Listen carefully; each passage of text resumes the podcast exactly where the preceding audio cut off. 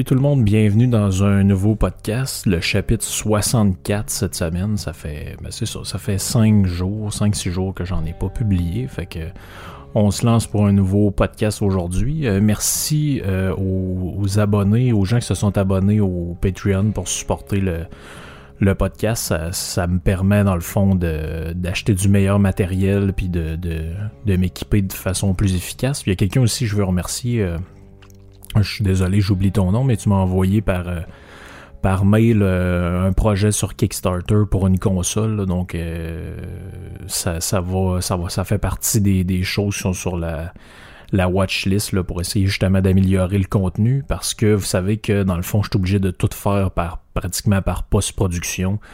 Donc là, je parle, mettons, je veux mettre un extrait, ben soit je le mets avant dans le fichier, puis là, euh, tu sais, pendant que ça joue, ben là, j'arrête de parler, tu sais, puis ou sinon, euh, je suis obligé de le rajouter par après en coupant des bouts. Donc, ça beaucoup de manipulations inutiles que en ayant un mixeur qui a de l'allure, je vais pouvoir m'éviter. Puis je peux même, euh, par exemple, faire, euh, au lieu de faire des affaires euh, sur Zoom où le son est moins bon ou avec Messenger, je pourrais même brancher mon téléphone dans la console, recevoir des appels dessus, puis discuter avec des invités de cette manière-là. Fait que ça va être vraiment plus vraiment plus efficace. Donc merci à ceux qui, qui, qui l'ont fait, ceux qui peuvent le faire évidemment. Il y a des gens qui ont, qui ont pas de moyens, puis c'est bien correct comme ça. Vous pouvez donner euh, le, faire la contribution que vous voulez. Il y, a, Richard aussi qui est un bon auditeur qui apparemment a laissé des livres pour moi encore au studio de Radio Pirate. Donc dès que je vais pouvoir y retourner, là, quand on va arrêter de se faire fliquer, ben je vais euh, je vais y retourner puis je vais je vais je vais ramener ça pour garnir ma collection. Donc je manque vraiment pas de livres en ce moment ni de quoi que ce soit, ni de musique, mais ça rajoute du stock, puis ça peut permettre d'avoir euh, un peu plus de contenu pour vous autres. Cette semaine, on fait un petit retour sur euh, des notions qu'on a vues dans d'autres podcasts, mais surtout, c'est comme le retour d'une section plus musicale. Fait que j'avais envie de faire jouer une nouveauté, la dernière tune des Stones.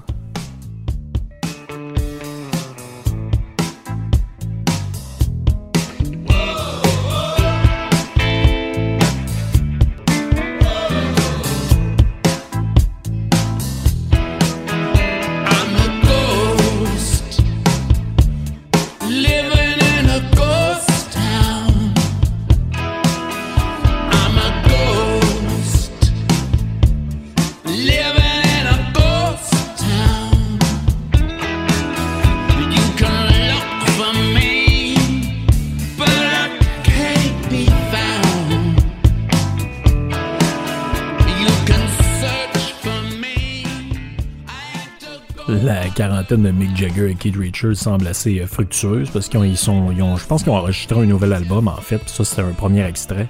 Ça devrait sortir en 2020. Ça sonne quand même pas pire pour des bonhommes de 76, puis je pense que le plus vieux 78, plus jeune 72, donc une gang de vieux pépères qu'on espère euh, peut-être on va avoir au festival d'été euh, avec sa crème.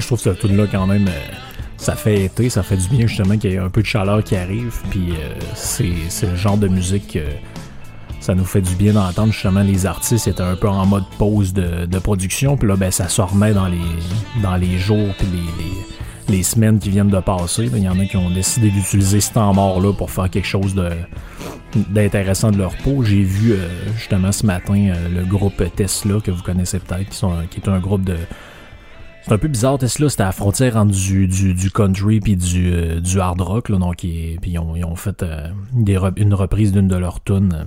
Justement à distance de même, qui est super le fun. Puis on a un autre band aussi qui va qui sort du nouveau stock. Encore, on, on est dans une vieille génération, mais qu'est-ce que vous voulez, ils sont pas tuables, eux autres, contrairement à ceux de la génération du grunge où ils finissent tout avec les veines ouvertes dans un bain. Donc euh, c'est euh, nos amis de Deep Purple encore qui sortent quelque chose de nouveau. J'en avais déjà fait jouer il y a quelques mois de ça, mais on y va avec euh, la nouvelle qui ont sorti Throw My Bones.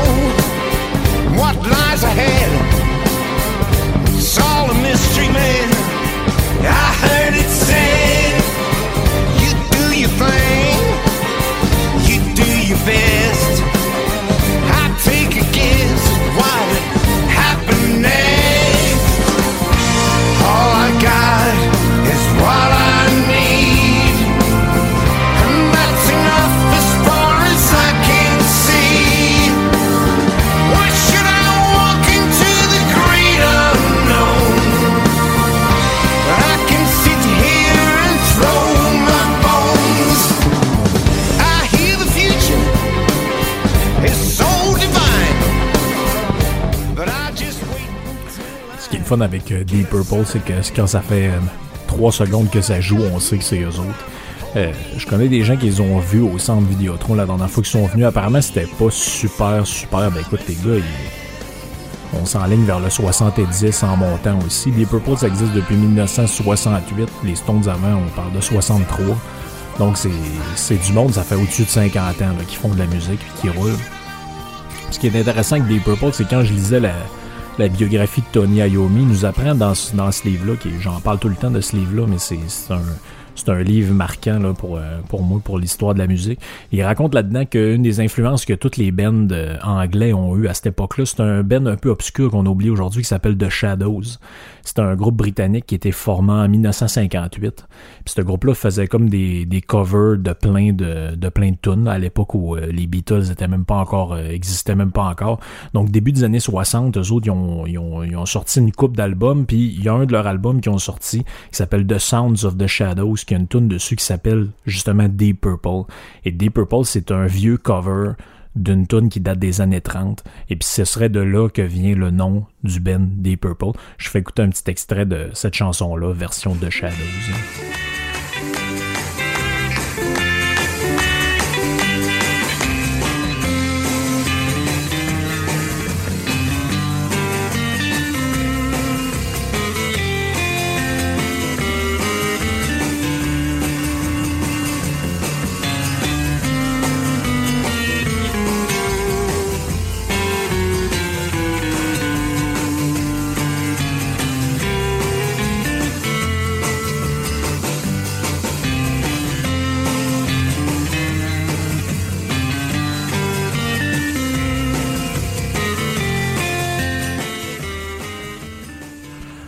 On voit assez mal le lien, mais c'est euh, côté musical, mais apparemment que c'était un band qui était très aimé des, jeunes anglais de l'époque, donc dans le fond les Robert Plant de ce monde, les Geezer Butler de ce monde.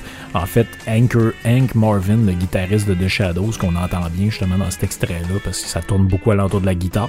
The Shadows, c'est essentiellement instrumental, de ce que j'ai compris.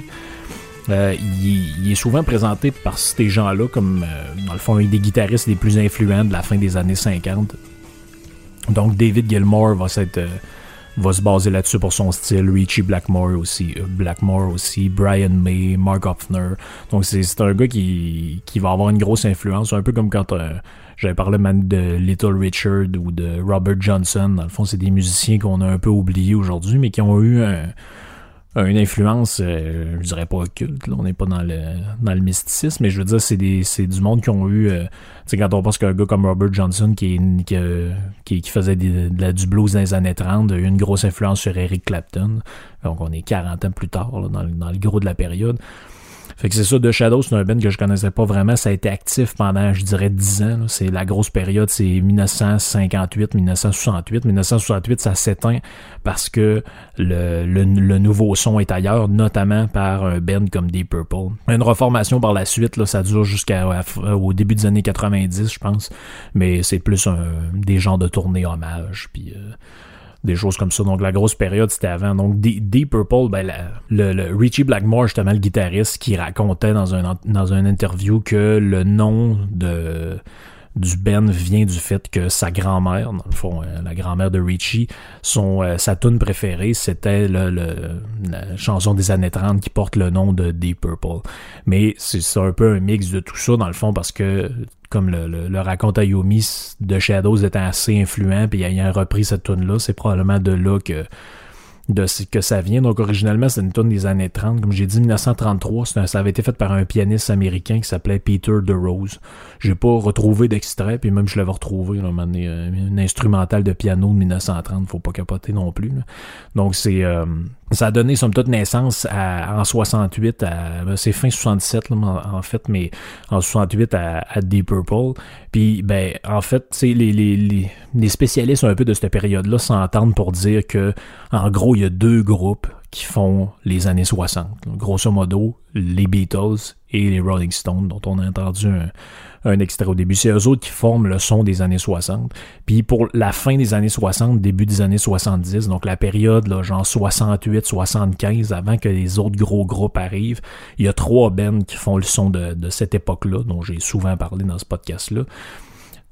Led Zeppelin, Black Sabbath évidemment, et Deep Purple. Donc c'est les trois groupes qui vont fonder, si vous voulez, le, son du hard rock euh, contemporain dans le fond ce qui parce que en fait il y avait d'autres groupes qui existaient avant ça qu'un peu dans les Jefferson Airplane de ce monde Cream euh, c'est, des bands qui ont existé qu'on appelle le courant genre rock psychédélique duquel d'ailleurs ben, euh, Deep Purple était vraiment inspiré. Donc sur le premier album le Shades of Deep Purple ou le deuxième de Book of Taliesin. Donc dans le fond c'est c'est très rock psychédélique, puis justement, c'est la, période où Ian Gillen n'est pas là. D'ailleurs, il y a, un, d'entre vous autres qui me disait que il avait vu euh, Black Sabbath en 82 ou 83, je pense, justement, avec Ian Gillen, apparemment que c'était, c'était pas super. Puis qu'ils ont fait un album ensemble, j'ai déjà raconté l'histoire, mais il y a eu une tournée, puis finalement, la tournée, je pense qu'elle a été... Euh, la tournée était avortée, justement, entre autres à cause de Bill Ward, qui était en complète euh, intoxication d'alcool. Donc, il y a eu, euh, je pense qu'il est rentré en dans un genre de AA après ça. Donc, euh, mais apparemment qu'il l'a revu après avec Deep Purple, puis c'était excellent. Donc, je, vais sûrement un jour me taper les biographies de tout ce monde-là. Mais ça, reste un Ben vraiment influent, puis ça, reste... on connaît tout Smoke on the Water, puis ce genre de tune là mais bref, encore aujourd'hui, sont capables de sortir du stock. Euh, du stock qui a de l'allure, puis du stock qui, euh, je veux dire, qui nous marque quand même. Dernière affaire musicale avant de, changer de sujet. Vous avez vu que j'ai mis un, si vous l'avez pas vu, allez-y sur le, site de Radio Pirate. J'ai mis un petit article sur euh, l'histoire de la, femme de Bruce Dickinson. Ben, c'est en fait son ex-conjointe qui était retrouvée euh, décédée dans son domicile. En fait, je sais pas trop exactement, il n'y a pas trop de détails là-dessus. Là. Ça parle d'une tragédie. Là. Je sais pas trop si c'est un suicide ou quelque chose de même. Mais bref, euh, allez voir l'article, ce qui est quand même pas pire. J'ai mis une coupe d'affaires intéressantes sur, dis justement, l'angle que je donnais, c'est que lui, euh, il était comme un peu le vent d'un voile. En ce moment, il y avait une, biographie dont j'ai déjà parlé dans le podcast qui roule au bout, qui s'appelle What Does This Button Do? Puis euh, il, est, il y a une carrière aussi de pilote, donc dans le fond, c'est lui qui pilotait l'avion des tournées, euh, le, le, 747. il, ça a été un sportif aussi de haut niveau dans l'escrime. Puis là, il y avait une tournée de conférences puis de, de médias qu'il faisait. Donc c'est, c'est, on voit, j'ai mis dans l'article plein d'extraits d'un peu tout ça. Puis là, ben, cette semaine, c'était l'anniversaire d'un de ses albums solo, euh, Skunkwork, en 1996.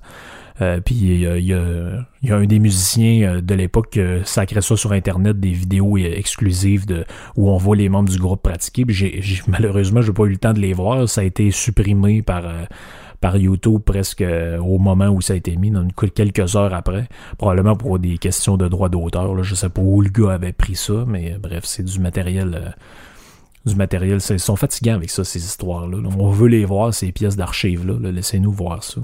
On, se crisse un peu de savoir c'est qui qui a les, les droits de ça. Des vieilles pratiques filmées avec un, un appareil quasiment jetable. Bref, euh, laissez-nous en profiter.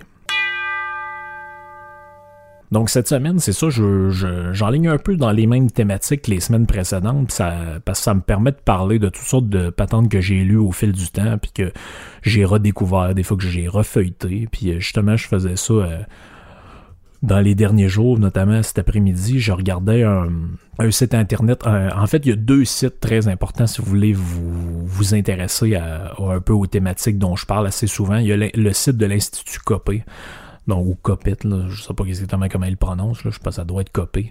Donc, dans le fond, vous pouvez aller là-dessus, c'est sur institutcopé.org, cherchez ça sur Google ou tapez-le directement. Puis, euh, ça vous donne toutes sortes de textes euh, historiques puis euh, économiques, dans le fond, sur tout ce qui est la, la tradition libérale, l'école autrichienne. vous avez plein d'affaires là-dedans. Je me promène dessus en même temps que je vous parle. Non, dans le fond, c'est quoi l'école autrichienne? Il explique là-dessus, c'est l'école de la pensée euh, économique, euh, justement, qui, se, qui tourne tout autour de, Karl Menger, Ludwig von Mises. Bon, c'est tous des, personnages dont j'ai déjà plus ou moins parlé dans, le podcast, mais c'est le but, c'est pas nécessairement de, faire un, sujet uniquement là-dessus. Mais bref, c'est toutes les idées sont pas à mode aujourd'hui. Tout ce qui est... Euh, tout, ce qui tourne pas alentour de la planification du gouvernement, justement. Puis le deuxième site, c'est ça, c'est une version française. C'est des, des, Français qui ont fait, euh, qui, tiennent ce site-là, euh, qui sont qui sont vraiment sa coche. Le site date un peu, là, mais il a plein d'affaires là-dessus. Puis l'autre, c'est pour ceux qui sont plus à l'aise avec l'anglais, c'est euh. Donc, dans le fond, sur, comme Ludwig von Mises, donc M-I-S-E-S. E c'est le Mises Institute. Donc, là-dessus, vous pouvez avoir accès à, euh, je pense qu'il y a même des podcasts là-dessus. Euh, je sais pas exactement, j'ai pas euh, exploré totalement, mais pour ceux qui ont écouté un peu les, chroniques économiques de Yann Sénéchal, ben là-dessus, il y a des affaires qui vont euh, dans le même sens. Là. Par exemple, il y a un article aujourd'hui qui a été mis en ligne sur, dans le fond, comment toute la crise euh, de, du, du COVID-19 peut mener à des, des, politiques de décentralisation, puis euh, toutes sortes d'affaires dans même. On explique le fonctionnement de la Fed. donc, dans le fond, il y a, y a, plein d'affaires super intéressantes là-dessus. Il y a une librairie aussi où vous pouvez avoir accès à certains livres. Puis là, je vais mettre en en, lien dans la description du podcast le livre dont j'ai envie de parler, qui est le livre The Road to Serfdom. Donc, en français, La route de la servitude. Ça a été écrit par Frédéric Hayek. Donc, Frédéric Hayek, si vous voulez le prononcer, euh, dans le fond, dans, comme la, comme l'usage le veut. Donc, c'est un essai de ce gars-là. Donc, lui, c'est un économiste, aussi un, philosophe euh, euh, à la base, il est autrichien, donc il est né en Autriche-Hongrie. Dans le temps, c'était le, même pays. Et euh, il a été euh, naturalisé britannique dans la fin des années 30. Donc l'Institut Mises, sur lequel je vous parlais, le, décrit encore comme le probablement le plus éminent penseur de l'école autrichienne d'économie. Donc le, le, bonhomme est mort vieux puis il, il a eu une carrière assez fructueuse. Donc, il est né en 1899, mort en 1992. C'est d'ailleurs un, membre fondateur de l'Institut Mises. Donc, dans le fond, c'est euh, on est dans des, des, euh, dans des grosses pointures, puis ça, ça rentre dans les mêmes thèmes de ce qu'on jase depuis quelques semaines, justement, sur euh, la notion de liberté, la notion de justement du rôle de l'État dans la société. Donc c'est des, des thématiques qui sont concomitantes. Là. Fait vous n'avez pas besoin d'avoir écouté vraiment les autres podcasts pour comprendre, mais c'est quand même bien de le faire euh, pareil, là, ceux, ceux, qui découvrent en ce moment peut-être. Donc lui, il écrit ce livre-là, on se rappelle l'âge, le gars est né en 1899, il commence à écrire ce livre-là dans les années 40 donc au début des années 40, alors que la planète est en pleine Deuxième Guerre mondiale. Et finalement, il va avoir un, grand adversaire dans sa vie, euh, même s'ils vont se connaître puis se fréquenter par ailleurs, c'est John Maynard Keynes. Donc John Maynard Keynes, c'est qui? C'est, je dirais, c'est l'économiste préféré des social-démocrates. Donc, c'est-à-dire, c'est le gars qui a réussi à mettre dans la tête à tous les dirigeants pratiquement de la planète que le rôle de l'État, c'était de taponner l'économie. Donc, c'est, ce que ça, c'est, c'est, ça, aujourd'hui, ça paraît comme une évidence, mais c'est John Maynard Keynes qui a, qui, qui a euh, amené ça sur la scène publique. Donc, euh, il y a eu une influence incroyable sur euh, ben, ne, serait-ce au Canada, comme sur des, des, des politiciens comme Pierre-Éliott Trudeau ou encore aux États-Unis sur de, plusieurs présidents, donc euh, en Angleterre aussi. Puis finalement, c'est ça. Euh, Hayek va être un adversaire de, si, vous voulez, il y, a, 15 d'un côté puis Hayek de l'autre. Donc euh, finalement, lui, il va s'opposer au à l'interventionnisme d'État, dans le fond tel qu'il est décrit par Keynes dans, dans toutes ces années-là. Puis il va dire même en temps de crise, c'est pas souhaitable de le faire. Pourquoi c'est pas souhaitable de le faire? Parce que, en règle générale, les décisions qui sont prises par l'État vont pas dans le sens du plus grand intérêt ou de, de l'intérêt de tout un chacun, mais va plutôt dans le sens de priorités qui sont jugées comme arbitraires dans le fond, comme, euh, je sais pas moi, le, là, on décide que ce qui est important, c'est la laïcité. Là, on décide que ce qui est important, c'est euh, l'écart entre les riches et les pauvres. Là, on décide que ce qui est important, c'est l'accès à l'école. Fait que là, ben, tout est organisé, puis tout le plan économique est orienté en fonction de ce but-là, qui était euh, postulé de même de manière arbitraire, c'est-à-dire que du monde se sont présentés aux élections en disant voici c'est quoi ma priorité, puis des gens les ont élus, puis le gouvernement euh, fait en sorte d'enligner la, ou de, diriger l'activité économique du pays en fonction de ce but-là. Puis toutes les autres initiatives ou euh, tout le côté inventif de la chose, d'un libre marché, ben, est comme un peu mis de côté par le fait que tout le monde doit ramer un peu dans le même sens, le sens de euh, qui est insufflé par le gouvernement. Donc, ça va vraiment être ça son but dans ce livre-là. Donc, dans ce livre-là de 1944, La route de la servitude.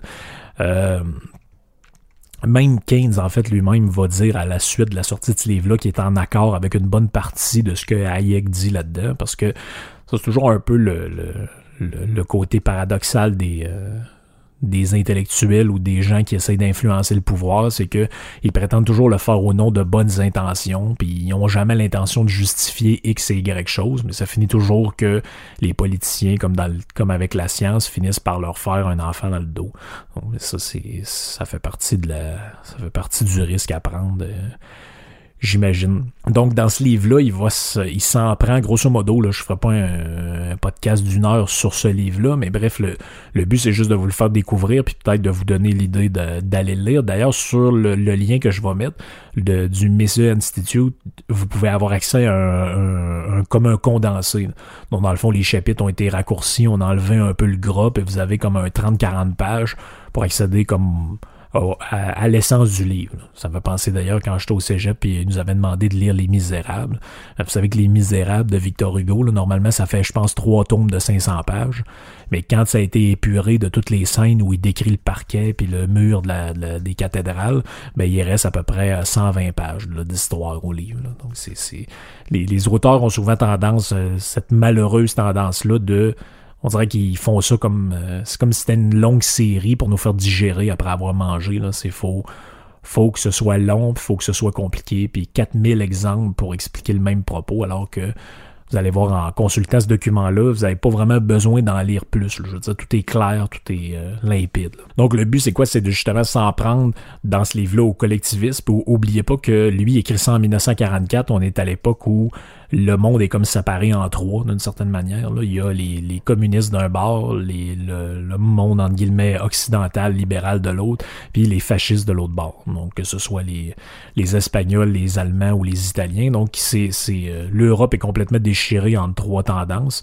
Puis lui, il va dire, ben finalement, le fascisme puis le le socialisme, ben, ça participe de la même forme de collectivisme, comme je l'ai déjà dit. C'est pas moi qui ai inventé ça, le fait que ça n'ait pas rapport du tout avec ce qu'on appelle euh, à, tort l'extrême droite, mais plutôt avec une forme de collectivisme. Donc ça, je reviendrai pas sur ces notions-là, mais bref, c'est important quand même de le comprendre. Mais lui, il dit là-dedans que justement, c'est dommage que les pays libres se rendent pas compte du chemin par lequel sont passés les, les euh, tous les systèmes totalitaires européens où au début on y va avec euh, parce qu'il dit c'est toujours la même manière en fait que, que ça se produit. On a euh, initialement des objectifs nobles. Bon ben il va dire dans certains cas c'est l'égalité, dans d'autres cas c'est la justice sociale, peu importe, ou dans d'autres cas ça va être euh, bon, ben, on veut permettre une meilleure régulation euh, ou une meilleure stabilité de l'économie pour avoir moins de crise. Donc il dit il y a toujours des objectifs nobles derrière la pensée collectiviste, non, assurer à tout le monde telle affaire.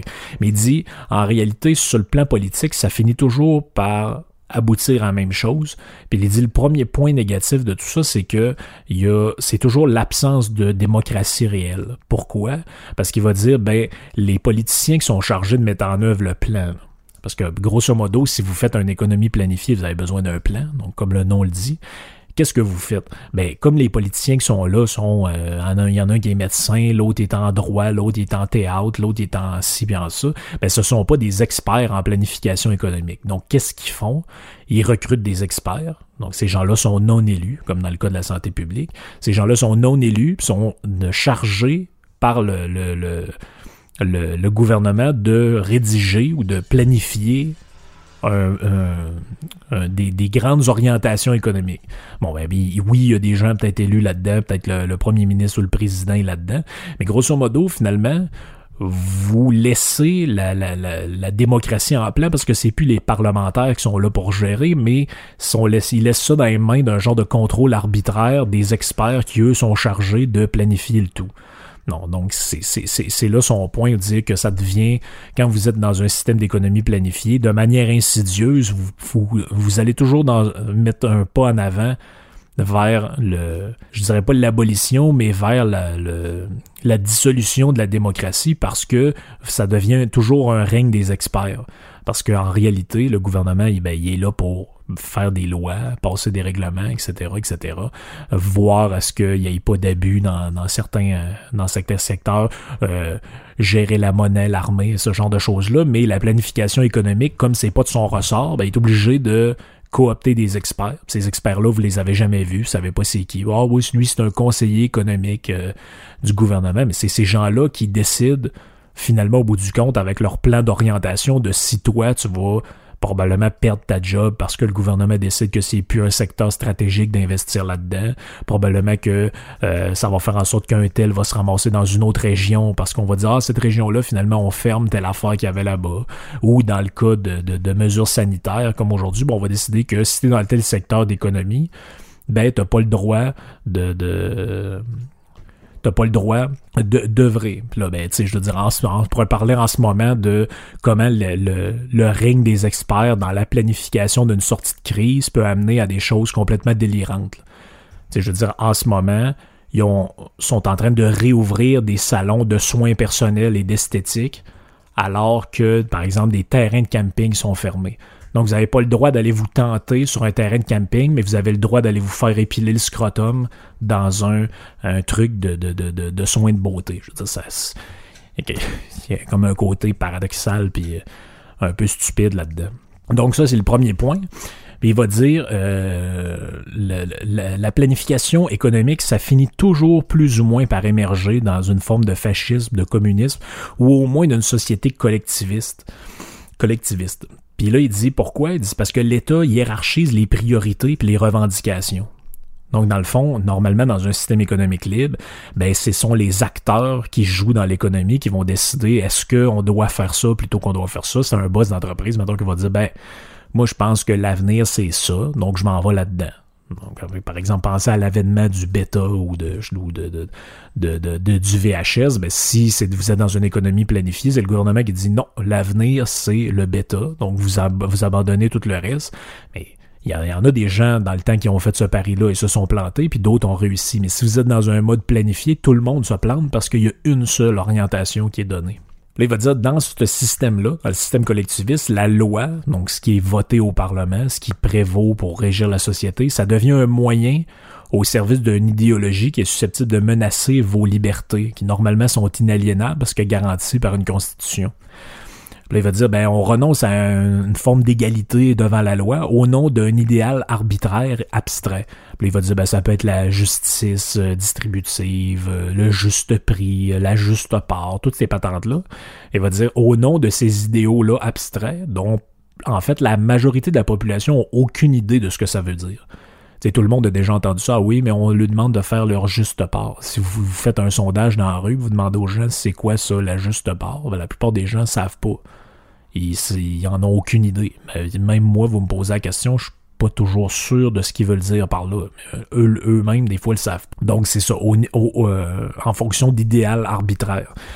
Puis il va dire aussi la planification de l'économie, par, le fait même, qu'est-ce qu'elle fait? Elle contrôle la production, elle contrôle les prix, elle contrôle indirectement en faisant ça l'embauche, le salaire et la consommation.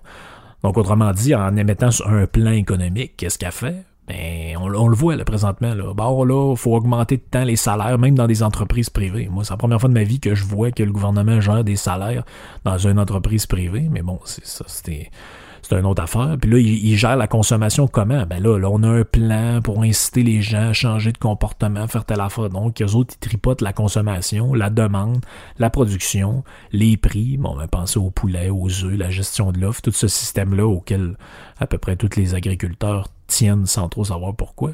Mais ça, c'est un autre... Euh, c'est un autre débat. Puis il va dire, ben dans cette, optique-là, qu'est-ce qui se passe? C'est que les individus sont soumis aux nécessités du plan. Donc, il y a un plan qui est là sur le coin de la table, il fait 800 pages.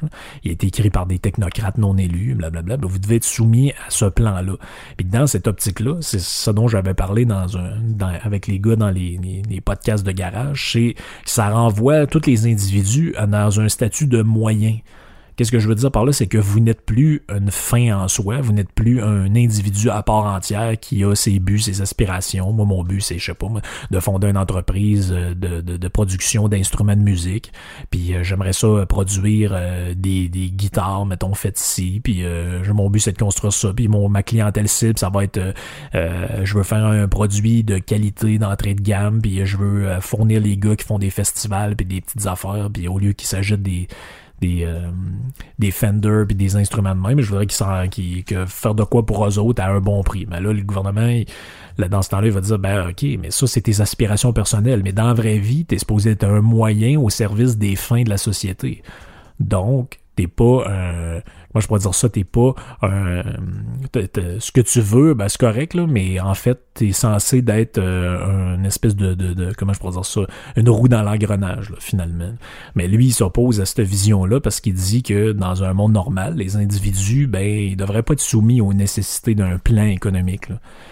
D'autant plus que ça supposerait qu'au au mieux, ben, le plan soit juste, mais en réalité, très souvent, il, il y a plus tendance à se planter, ce plan-là, que d'autres choses. Bon, pensez à tout ce qui existait là, euh, dans le temps, le, fameux plan Marshall, on nous apprend ça à l'école. Euh, suite à la crise des années 30, euh, le plan Marshall, ben là, ça visait à faire recommencer les gens à travailler, puis les grands travaux d'infrastructure, puis toutes ces patentes-là. finalement, les, économistes par après ont compris que le, ce plan-là s'est avéré plus ou moins efficace, puis c'est les gens qui... Euh, c'est la, la, Deuxième Guerre mondiale, finalement, qui a, fini par régler cette crise économique-là en faisant tourner l'économie de guerre. Là, ben, il va dire, ben, c'est ça, la liberté privée ou la liberté individuelle ou le, le le, comment je pourrais dire ça, le droit que vous avez de jouir de vos propres biens, de votre propre vie, de vos affaires, ben, est sacrifié ou condamné d'une certaine manière au profit d'idéaux, comme je l'ai dit, qui sont abstraits. Il y en a plein là-dedans, le statut de la nation, l'égalité, la, la, laïcité, le bien-être social. Mais dit ça, en fait, c'est pas très différent. Ça a l'air mieux sur papier, mais il dit c'est pas très différent des idéaux abstraits qu'avaient des régimes totalitaires, comme par exemple dans le régime allemand où c'était le destin de la race aryenne. Donc là, ben, là, vous, je dis ça, vous dites, ouais, mais c'est pas pareil tout, moi, mais je sais que c'est pas pareil tout, mais le, le concept, c'est de dire que c'est basé sur une même idée, que le but du gouvernement, c'est de mettre sur pied un plan.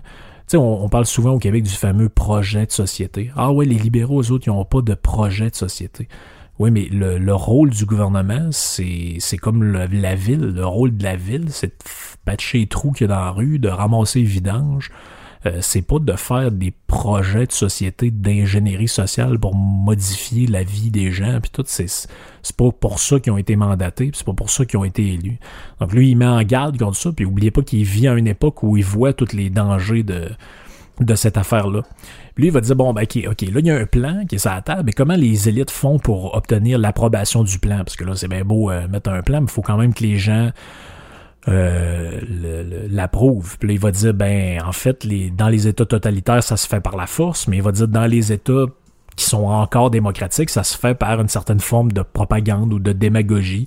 Il dit, c'est là qu'on va abuser des concepts comme la liberté, la vérité, l'équité, euh, la laïcité. Bon, ça, c'est un bon exemple dans le cas présent, il dit ben face à ça, le meilleur système, ça demeure le système libéral, le système capitaliste. Pourquoi? Ben il dit c'est le seul système, là je traduis à mesure parce que j'ai pris des notes en anglais, donc je m'excuse si c'est un peu boiteux, mais il dit en fait c'est le seul système qui est compatible avec la dignité et la prospérité. Parce que dans euh, dans les systèmes totalitaires, ben je, vais, je, vais, le citer tel quel, il dit We empower the worst people in society to manage what they do not understand dans le fond, il, dit dans un système capitaliste, pour faire le plan, ben finalement, on, se ramasse avec des gens en haut qui font un plan à propos de choses dont ils comprennent rien. Puis il dit faut faire attention à ça parce que euh, dans les démocraties à présent, ben les, gens se sont euh, il dit en fait c'est comme un, une espèce de grand mythe là-dedans, c'est que les, euh, les gens dans le je sais plus comment il, il, euh, il, appelle ça la, la, Great Utopia, dans le fond, la, la, grande utopie. Il dit, en fait, il y a beaucoup de gens dans les systèmes démocratiques qui pensent que on peut, euh, on peut rendre compatible le socialisme et les droits individuels. puis faire une espèce de troisième voie qu'on appelle la social-démocratie. Mais il dit, en fait, c'est c'est incompatible. Il dit ça avait été vu même par le, le, le, finalement Tocqueville, quand il est venu, euh, le français qui est venu aux États-Unis pour voir comment fonctionnait la société américaine, qui écrit un livre qui s'appelle euh, De la démocratie en Amérique. Tocqueville disait Democracy extend the sphere of individual freedom. Democracy attach all possible value to each man. Il dit While socialists make each man a mere agent, a mere number il dit dans le fond, c'est ça, le, dans une, une, vraie démocratie, ben, les individus ont une valeur en soi. Dans un système socialiste, ben, c'est exactement ce que euh, ce que Hayek dit, c'est les, les individus deviennent des, des numéros. Et, dans le fond, il, puis Tocqueville, il en rajoute, il dit il dit Not, Democracy and socialism have nothing in common but one word, equality. But notice the difference. While democracy seek equality and liberty, Socialism seek equality in restraint and servitude. Donc ça veut dire finalement, d'un côté, on, reconnaît que les gens sont égaux, comme je l'ai dit en droit puis en liberté, mais d'un autre côté, on considère qu'ils sont égaux, oui, mais dans la manière dont on les restreint parce qu'ils sont des moyens pour arriver à, des fins. Puis euh, il dit, en fait, dans tout ça, c'est le, véritable problème, c'est que la plupart des gens sont, on ne sait pas pourquoi, mais ils sont, ils sont euh, leur cerveau était empreint de l'idée que l'économie a besoin d'être euh, dirigée de manière consciente. Ils, ont, l'impression que, comme dans le cas d'une pièce de théâtre ou dans le cas d'un d'un film ou de la direction, il y a besoin d'une espèce de Manitou en haut qui euh, dit bon ben voici ce qui va se passer, voici les grandes lignes, voici les, grandes affaires, alors que en fait le, ce qui est censé gérer le marché comme tel, c'est la compétitivité. C'est ça qui va donner les grandes lignes, la compétitivité. C'est ça qui va faire en sorte que on va aller dans un système plutôt que dans l'autre. Si c'est pas rentable de faire ça, ben on le fait pas. Si ça devient rentable, ben on commence à le faire. Puis lui il va dire, ben l'espèce de, de conscience que les politiciens veulent insuffler là-dedans, ben il dit d'une certaine manière, c'est c'est, il appelle ça la tragic illusion, mais il dit dans le fond, on, ils sont, sont pris de l'idée que si on prive les individus du, euh, du, du, pouvoir de leur individualité ou de leur liberté, ben euh, même si on transfère ce pouvoir-là à la société, ben on, on, on remplira pas vraiment la situation. Ça va juste être mieux parce qu'on va avoir plus de moyens pour, pour arriver à certaines fins, puis à pouvoir euh, faire plus de services, plus de ci, plus de ça.